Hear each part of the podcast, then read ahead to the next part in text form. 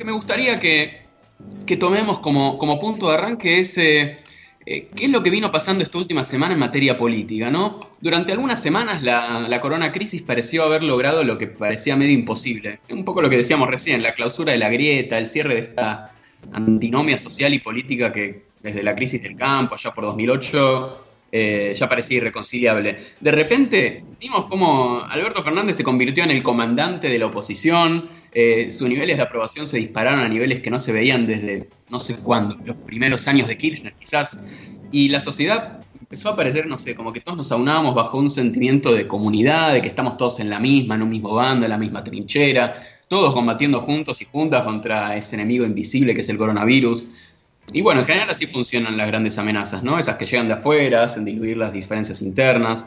Pero bueno, esta vez fue obra de la naturaleza. Y como no hay mal que por bien no venga, el coronavirus fue un gran viento de cola para los esfuerzos que el gobierno ya venía llevando adelante de instalar la idea de la solidaridad y la unidad. Para todo lo otro fue un desastre y es un peligro inmenso. Pero para eso un poquito sirvió. Pero este viento de cola se fue convirtiendo de a poco en un viento de frente en estos últimos días, y la grieta, casi como un ave fénix, empezó a formarse de nuevo, como una sombra que parece que sigue todos nuestros pasos, que evidentemente se las trae. Es como, como el petizo de Ricky Maravilla, ¿no? ¿Qué tendrá la grieta? Que vuelve y vuelve.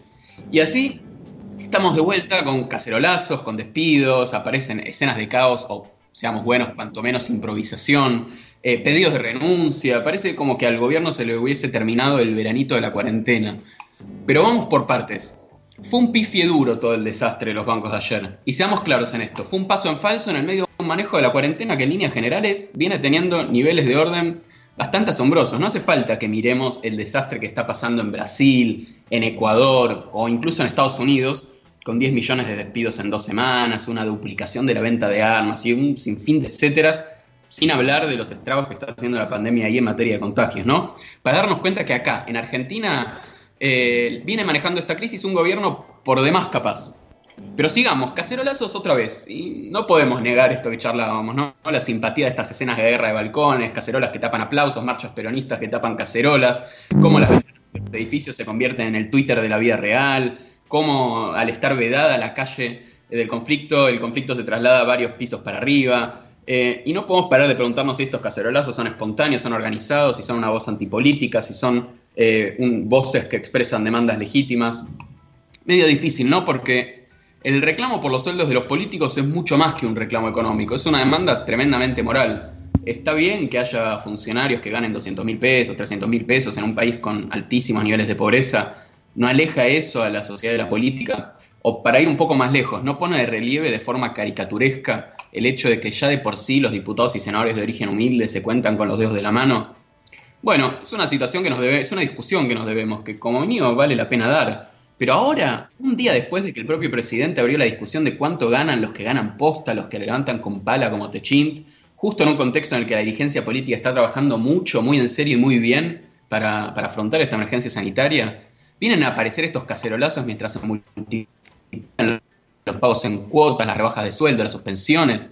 La consignación obligatoria por ahora frenó los 1.450 despidos de Techint, pero a un decreto antidespidos mediante ya sabemos de la cesantía de 200 obreros de una constructora china que está levantando un parque eólico en Miramar, de la suspensión de 1.500 empleados por parte de General Motors en Rosario, del despido de 740 operarios de la empresa multirrubro Mirgor en Tierra del Fuego, del pago de solo un tercio de los sueldos a los 4.500 trabajadores de Garbarino y Musimundo, del despido de 25 guías del Teatro Colón, y bueno, podríamos seguir. No es el momento, me parece a mí, no sé, veámoslo, eh, para que el gobierno se deje correr la agenda por un reclamo que premeditado o no, hoy funciona como punto de partida para que se despliegue toda esta internita eh, del PRO entre Patricia Bullrich y Rodríguez Larreta. Y tampoco para errores como el de ayer, digámoslo, eh, a partir del cual varios sectores de la oposición ya salieron a pedir la renuncia, ni más ni menos que de Banoli, el titular del ANSES, que viene coordinando el despliegue de todas las medidas de contención a los más necesitados.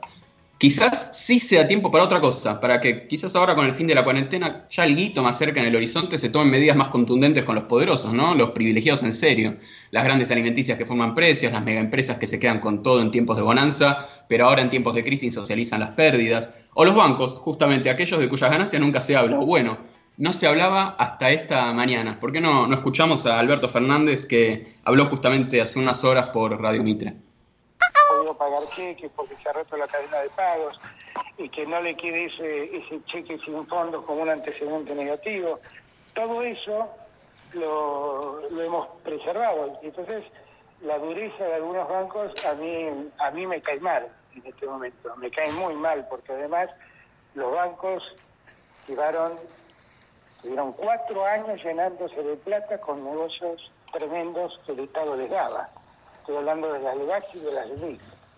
Así que espero que en esta instancia entiendan que deben prestarle dinero a empresas para que las empresas se mantengan en pie.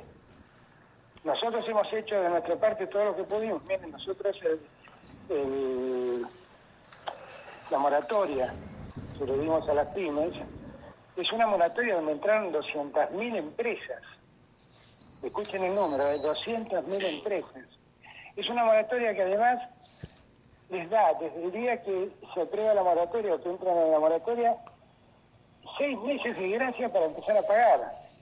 El Estado se hace este esfuerzo y un gerente de banco le pone obstáculos a la empresa. No, yo, como siempre digo, mira, a mí de bueno me sacan todo, pero si me quieren ver malo van a ver lo malo que me pongo. Yo espero que los bancos entiendan.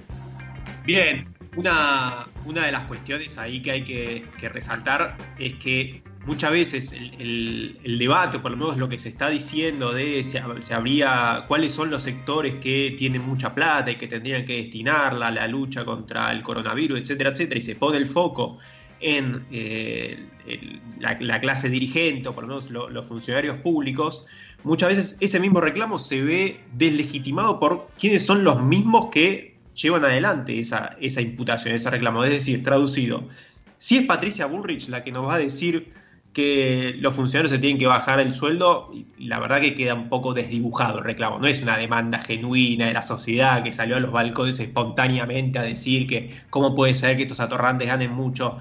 Fue todo un poco más o menos orquestado. Ahí es donde está un poco desdibujada la discusión. Hmm. sí, la verdad que sí, Vero